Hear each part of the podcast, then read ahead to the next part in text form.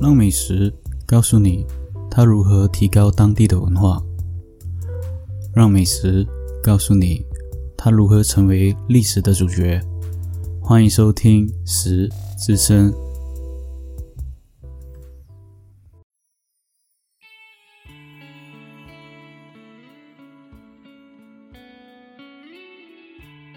Hello Hello，大家好，欢迎收听《食之声》，我是主持人 Roger。今天我们要说的这一道料理呢，它是解决了日本的灾民生活的一个美食。这道料理呢，它算是我第一次学做日本料理的时候而做的。呃，这道料理是什么呢？这道料理叫做日式牛肉冻。在说日式牛肉冻之前呢，要汇报一下最近我的情况，因为最近的情况是这样子。在新年过后呢，我成功了进入了羊群。中标过后呢，我花了大概一个星期的时间吧，去把我的身体调回像以前的状态。当我中的时候，我整个人就会一直觉得很爱睡，所以基本上是下午睡，晚上睡，下午睡，晚上睡，重复了一个星期。重复后一个星期过后呢，可能是它的后遗症吧，我我要应开始肿。导致了我过后呢，连吃饭也是一个很大的问题。我基本用了大概一个星期吧，一个星期去看牙医，然后调整过后自己的嘴巴的情况，呃，到现在会比较好一点。虽然还是有肿的现象，但是可能消肿了一点点。所以说到我的情况呢，可能要调整一下，或者是可以说是要调理一下。呃，再加上。已经停了运动大概三个星期左右吧，所以这个呢就是我最近的在马来西亚的情况。假如有新听的观众可以听听啦，或者是有比较忠实的观众可以知道我最近的情况，那我们就不要说太多了，因为我们要进入主题。那我们今天的主题呢就是我们的牛肉冻哦，那我们开始料理吧。嗯，说到日式牛肉冻，我们最主要的就是我们的洋葱哦。我们先准备一个洋葱，大概用半颗就好，因为这一个分量呢也是两人份的分量。之后呢，再准备我们的五花肉或者是我们的呃牛肉片会更好，大概用在一百五十 gram 左右，你可以煮到一个很大锅的牛肉冻。那我们先处理洋葱吧。洋葱呢，你先将洋葱切丝备用。怎么切呢？主要的切法就是你要纵切，不要横切。为什么要纵切呢？什么是纵切呢？纵切呢，就是顺着那一个洋葱的纹路去切。切好过后呢，你就可以把它备用。为什么要纵切，不要横切呢？因为横切的话呢。当你蒸软那个洋葱的时候，它会有一些洋葱的纤维，那吃起来呢就会比较粘牙，就是可能会卡在牙缝间。重切过后的洋葱呢，我们就要用来炒，炒给它比较软。之后就要准备我们的平底锅，平底锅呢，你倒入大概一汤匙的油，或者是你用牛油也可以，就是一汤匙左右。然后之后加热，好放入我们的洋葱去炒，炒一个三分钟。把洋葱炒软之后呢，就是要放入我们的牛肉冻酱汁啊。那牛肉冻酱汁怎么做呢？牛肉冻酱汁呢，主要就是也是一样，就是跟上一集一样，要准备一个柴鱼高汤。柴鱼高汤在上上一期有教大家怎么处理哦。嗯，准备一个柴高汤，大概在两百 mL 左右。然后之后呢，放四汤匙的酱油，日式酱油。放一汤匙的 miri，就是味淋，然后之后再放一汤匙的清酒，之后呢，把它搅拌，搅拌完成过后呢，就是我们牛肉冻的酱汁了。那牛肉冻酱汁怎么去处理呢？其实很简单，你把洋葱炒了变成比较有一点点的透明色，过后呢，你再把我们的牛肉冻酱放进去，呃，煮滚它。等到我们的洋葱呢开始有一点点的褐色，就是有一点上色过后呢，就可以开始放我们的牛肉片。那牛肉片你可以整锅就是放下去，但是当然你最好是把它分开来，不要把它全部就是一次过放，就一片片放。牛肉片放下去过后呢，大概用了一分钟到两分钟左右，那你的牛肉呢就已经熟了。那这个时候呢，你的汤呢表面应该会有一些叫做肉末泡的东西，就是一层的脂肪或者一层的肉末。你把肉末呢把它筛选出来之后拿去丢了。当然，你假如要淋在饭上，嗯，会比较油腻啦，看你个人。我个人就是把它处理掉之后呢，把我们汤呢淋在饭上面。淋在饭上面过后呢，就是可以放我们的牛肉董跟我们的洋葱。做法其实非常的简单哦，你先处理好汤，过后再处理你的肉跟洋葱，这样就可以了。你不用放任何更多的东西，或者是放任何更多的蔬菜还是什么。说到牛肉懂嘛，当然一定要有一个温泉蛋，温泉蛋是必不可少的东西哦，在牛肉上面。所以温泉蛋要怎么做？温泉蛋的做法呢，其实也是很简单，一样你把鸡蛋洗干净哦。假如你用土鸡蛋的话。把鸡蛋洗干净过后呢，就放入水在锅里面。水呢，高温一定要过你的鸡蛋，然后就加热到七十度左右，然后在那个水上面呢搅拌一下，就给它的鸡蛋呢均匀的可以感受到那个水的温度哦，在它鸡蛋里面，一直到七十五度过后呢，你就可以盖锅，然后焖一个十五分钟。那记得哦，你开火，它上到七十度过后，你就可以关火了哦，你就可以盖起来焖着，焖一个十五分钟。焖好的鸡蛋呢，你取出，把它敲在饭上面呢，就完成了。之后呢，假如说你要把你的饭有一有一点上色的感觉呢，你可以准备葱末或者是青葱切成葱花，那你可以放在你的饭上面，那你的牛肉董呢，就这么完成了。是不是很简单？整个过程呢，就像我的实生的宗旨一样，就是越简单的料理越能呈现给大家，让你在家里呢，或者是在一个人的宿舍呢，可以很快速的像煮泡面一样，很快速的完成它。那也不会到每一天只吃泡面这么可怜了。刚所说的都是牛肉董嘛，假如你要说猪肉董的话，你就把牛肉片换成五花肉来取代，也是很好吃。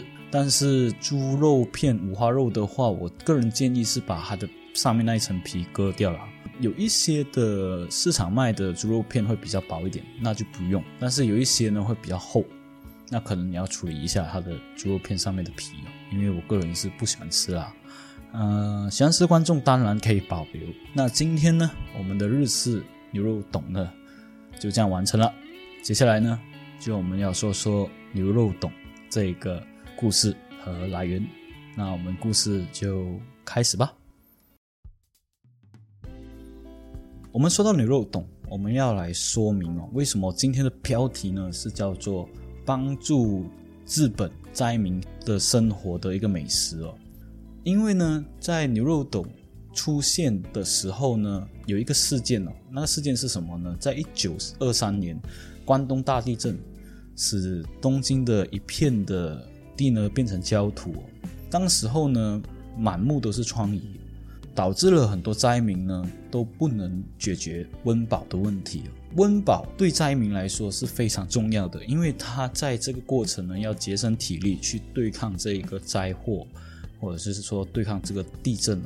在地震三个月过后呢，日本的新闻上呢开始出现了“全天下都在吃牛肉冻”这个标题。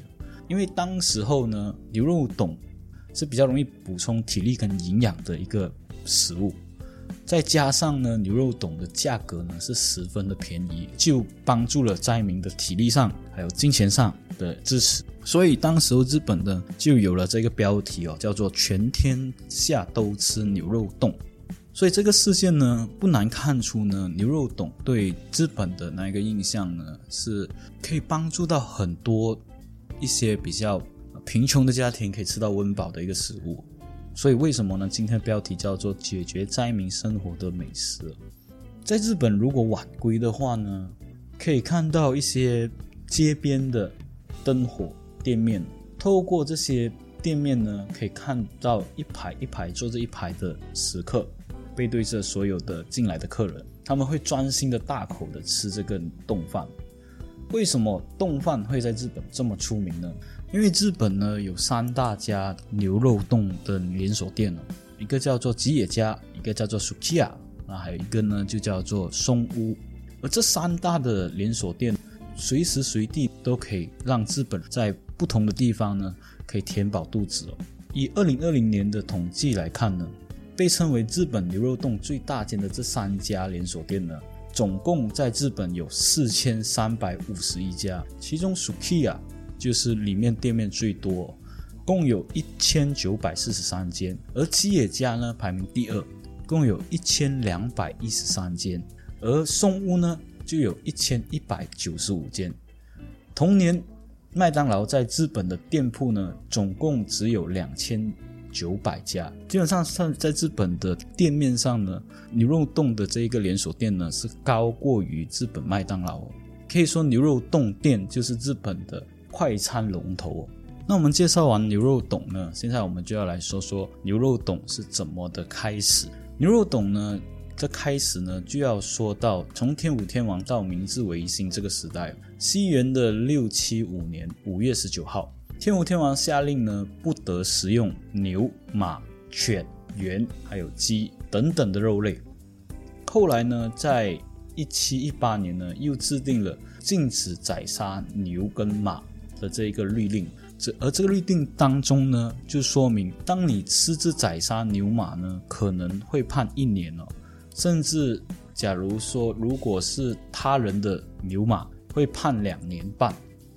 但是日本呢，并非是因为到了明治维新这个时代过后呢，才开始吃牛肉的，而是受到十六世纪来到日本的葡萄牙人影响，就连丰臣秀吉当时候呢，也吃了牛肉。在当时候呢，有一个会教士哦。他于一五八四年完成了日本史，是西方人去了解日本最早期的一手资料。其中呢有记载呢，日本人当时候呢会开始吃牛肉这个东西，不但是连丰臣秀吉也喜欢，在京都呢吃牛肉也流传甚广。然而呢，这个情况呢没有持续太久。在丰臣秀吉于一五八七年发布了半天连追法令，禁止国外的传教士在日本本土上去传教。之后呢，牛跟马的买卖和宰杀食用也再度的全面禁止。而这个禁牛的方案呢，也为后来的江户幕府所继承。一六一二年，二代将军秀忠也发布了第五条禁令中。的第一条就是禁止牛的宰杀跟贩卖。不过在江户时代，除了五代将军纲吉的生类灵敏令是真正为了保护牛跟马以外，对宰杀跟贩卖牛的禁令呢，其实更大的原因是在于华裔老百姓仍然秘密的去信奉这个天主教。像是在一六四零年的时候。江户市古社有一处的民宅，就因为发现有牛的脚，而被查出来偷吃牛肉的行为。过后又在被认定为是与天主教勾结的嫌犯。结果呢，住在这一区的九名老百姓呢，全面的都锒铛入狱。在一七零九年，五代将军纲吉。去世过后呢，而这个禁令呢也被废除了。很快呢，出现了牛宰杀的情况。当时候呢，杀牛是因为牛皮可以制作武器啊，跟马具的这个原料，所以他们就会把牛取皮吃肉。而当时候最出名的牛肉料理呢，就是江国盐羹饭的黄牛味噌汤。因此呢，我们对日本在明治维新前是不吃牛肉的普遍认知哦，其实不完全正确。事实上，在日本开国以文明开化的四十年前，江国盐羹饭呢就已经有开始兜售这个牛肉味噌。一八五四年，日本与美国界定了日米和亲条约，宣布日本在两百年以来。的锁国时代结束，后来又和美国签订了日米修好通商条约，在荷兰、俄罗斯、美国、法国也修订了通商条约，并开了横滨、长玉和香馆等三个港口，开始了与这五个国家的自由贸易。开港过后，由于来到日本的欧洲人暴增，吃肉为主的饮食文化也开始在日本传开。这些欧洲国家的肉食文化中心呢，最主要呢就是牛肉。而在日本呢，让牛肉普及的先驱呢，就是中川家兵卫。出生于一八一七年的中川家兵卫，原本立志是和外国人做生意，因此学习英语以外呢，横滨开港过后，他认为日后牛奶的需求会大幅度的增加，因此就在横滨设立了这个叫做。母牛场不止生意起步是由牛奶而开始，只不过他的生意刚起步呢，母牛场呢就发生了火灾，养了两头乳牛呢也活活的被烧死。不过中川嘉宾卫呢也不气馁，很快他就重新的振作起来，开始倒卖面包、饼干等食品。在食品的生意稳定过后，他又把目光投向了牛肉，在高伦开了牛肉店。当时候，日本新闻也刊登了中川屋出店的这个开店广告。当时候有一个知名的小说家，他出版了描写在牛锅店的顾客里的百态，叫做《安于乐锅》，成为了当时候最畅销的书。其书中文名呢，《安于乐》呢，在日本中就是盘腿而坐的意思。安娱乐锅则是盘腿可以坐着吃火锅的这个意思。特别提起这一本书呢，是因为这本书呢里面有一段话，叫做“不吃牛肉就是不开化的家伙”。就因为这一句话受到了影响，当时候日本的各行各业呢，无不相争的去这个牛锅店吃上这个美食哦，生怕呢被贴上落后的这个。标签。从此那之后呢，日本的牛锅店呢迅速的飙涨。因为这本小说的原因，在这本小说出版后的四年，就有杂志呢列出五十八间的牛锅店排名。不过和现在不一样，因为当时候的牛锅店呢，它会依照牛肉的等级分为上、中、下这三个为等，而不像现在的同一间店可以点到不同等级的牛肉。就是说，当时候的牛肉店呢，比如说你想吃下等肉的话，你只能去下等肉的牛肉店去购买牛肉。而现在的餐厅呢，大多数都会已经分好类，然后你在一个餐厅就可以吃到这些牛肉。在当时候的那个牛肉店有分上中下嘛？它上中下怎么区分呢？当时候在东京的新名昌记呢有这样描述：假如说你把牛肉这两个字写在招牌的旗上。就证明这一间店呢是卖上等牛肉的。假如说你是写在门前的那个灯上，就是中等的牛肉店；而下等的呢，就是写在窗户上。而市民呢会根据自己的身份和预算呢去选择这一些的牛锅店。同一时期呢。有一家屋台呢，它是专门使用牛锅店不要用的杂肉来做这个炖牛肉，也出现在东京的路边，其价格会比牛锅还要便宜十分之一以下，成为体力劳动者珍贵的精力来源。这些牛锅屋和卖炖牛肉的店面也会提供摆放，将牛锅跟炖牛肉呢放在摆放上面，就是成为我们现在的牛肉洞了。而牛肉洞呢？就是牛锅跟炖牛肉慢慢慢慢普及的情况下而诞生。不过当时候比较多称呼这个叫做牛饭，或者甚至会称呼叫做开化洞。我们说了这么多“洞”的这个词，什么是洞呢？从牛饭到牛洞这个过程呢，其实可以说到“洞”这个词吧。“洞”这个词呢，在日本呢有五大洞。一个呢叫做猪肉洞，一个叫做天洞，一个叫做鳗鱼洞，一个亲子洞。过后就是我们的牛肉洞。其中最早出现也是最高级的洞类呢，就是十九世纪所出现的鳗鱼洞。而口味最重的洞呢，就是平民所吃的牛肉洞了。然而早在士丁时代就已经出现了盖饭料理这个东西了。但日本自古以来呢，上流社会的饮食方式都是循着主食跟配膳分开，一口一口的交换食用的传统方式。直到江户时代，以急性子又忙碌的职人来说呢，这种吃法呢会比较麻烦，就是我要这边吃一口，那边吃一口，所以呢才开始了有这种直爽的风格，造就了。现在我们所知的冻饭的诞生，不过一开始用冻来装食物的碗呢，不是盖饭哦，而是荞麦面。在一六六四年，一个叫做仁佐卫门的人物在吉野开了一家荞麦面店，贩卖一碗一份的荞麦面，称为煎摊屋。而日本的煎摊是指小气和吝啬的意思。把所有东西装在一个大碗里面吃的店呢，就叫做煎摊屋。而至于会使用“冻”这个汉字呢，则是因为它的读音哦。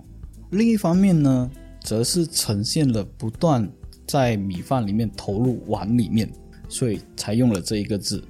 那我们有提到日本的牛肉冻三大连锁店吉野家嘛？那吉野家呢，是在一八九九年。松田荣吉呢，在日本的桥鱼河岸开了一间牛肉冻的连锁店，叫做吉野屋，它就是吉野家的前身。其店名为吉野，则是因为田松呢出生于大阪的吉野哦，而也是这家吉野屋最早开始将牛饭称为牛冻。之后到了一九五九年，吉野家开了第一家店之后呢，Sukiya 松屋等的牛肉冻连锁店呢也陆续的发展，开启了第二波牛冻风潮。而这种牛冻风潮呢，渐渐成为日本国民的美食。今其实今天要说的日式牛冻饭呢，嗯，都是在一九五九年开始有连锁店而兴起的。之前有提到关东大地震嘛？那关东大地震在一九二三年，当时候的报道呢，说明这个料理呢拯救了很多的灾民。怎么拯救法呢？其实日本的报道也有说明哦。那时候的情况呢，是原先的上流阶级呢也开始吃这种比较算是饱腹型的劳动牛肉冻饭。虽然牛肉冻之名跟做法是在那时候的家庭日本料理法。中已经有出现了，那牛肉冻之名也普及到了这一篇报道。牛肉冻之所以能在那时候的关东大地震之后崛起呢，其实第一点是归功于它的原料能迅速的取得，而第二点呢，就是它简单的料理方式。但是当时候最难取得的材料呢是米，虽然可以在关东附近的千叶县购买，但仍然要填饱。全东京人的肚子呢是相差甚远的。于是日本政府呢在九月九号呢从大阪调了日本存库三万六千表米送到灾区。九月十号呢又送了八万三千五百表。九月十二号的时候呢又再送了三万三千表，这才解决了灾区对米的需求，也让牛肉董具备了制造牛肉所需要的材料。造成了日本第一波牛肉冻热潮。刚刚我们所说的所有的牛肉冻情况呢，其实它归功于当时候的吉野家所开的第一间店，和当时候的日本关东大地震影响了日本人对美食的需求。他们需要更快的方式、更便捷的方式拿到这些食物。那今天呢，牛肉冻的发源地到牛肉冻的。开始和牛肉冻的介绍差不多到这里就结束了。喜欢我收听我的频道的话，希望你能继续收听。感谢你的收听，拜拜。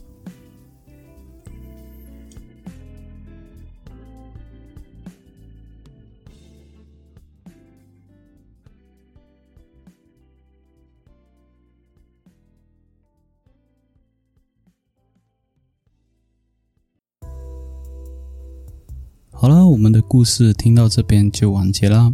喜欢收听我的频道的话，欢迎你点赞、分享、留言，还有给个五星好评。想要收听我的频道的话，欢迎你去各大平台：First Story、Spotify、KKBox、Apple Podcasts，还有 Google Podcast。当然，假如你要听到我更多的声音的话，你可以支持一下我们的棋谱。感谢你的收听，拜拜。